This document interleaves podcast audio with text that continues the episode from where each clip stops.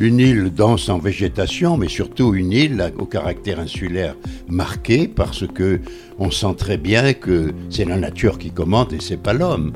Porcro, c'est une île sauvage. Il faut déjà arriver très humble et marcher dans Porcro.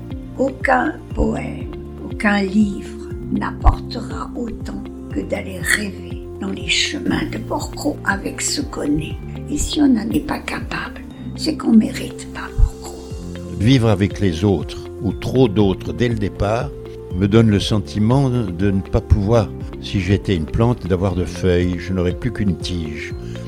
Et à Porcro, toutes les feuilles poussent. Ça n'a jamais été un lieu d'inspiration directe. Cependant, ici, plus qu'ailleurs, je suis parfois saisi d'une sorte de grand embrasement devant la nature, devant la splendeur.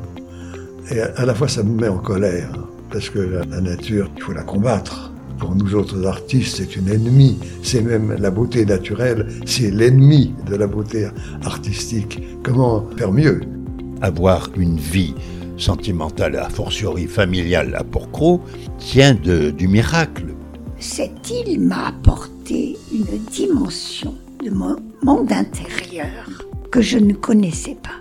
L'île, elle offre sa nature, ses souffles, ses grands chênes, ses maquis, ses odeurs. C'est vous qui portez tout. Vous recevez ou vous recevez pas. Tout est là. L'émerveillement, l'éblouissement de la nature, les baignades que j'ai fait quand j'avais 12, 15 ans, où, sans masque on ouvrait les yeux dans la mer et on voyait le fond. Je pourrais avoir des références culturelles, le manoir, la famille, les Henri. Non, plonger dans l'eau claire. Pour moi, l'éblouissement de Porco reste dans le tout d'un coup sauter dans l'eau. Ce que viennent chercher les gens à Porcro, ce sont les loups. Les loups. Il y a des loups. Et les gens sont habités par l'idée de trouver cette sauvagerie à Porcro. C'est cela Porcro. C'est quand même un endroit très sauvage.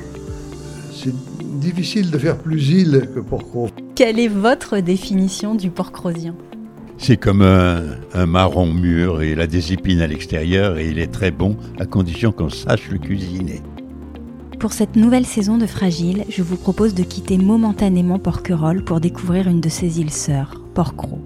Plus sauvage, plus mystérieuse, plus lointaine, dix fois moins peuplée que sa voisine Porquerolles, Porquerolles fut un haut lieu de villégiature intellectuelle pour des artistes et gens de lettres.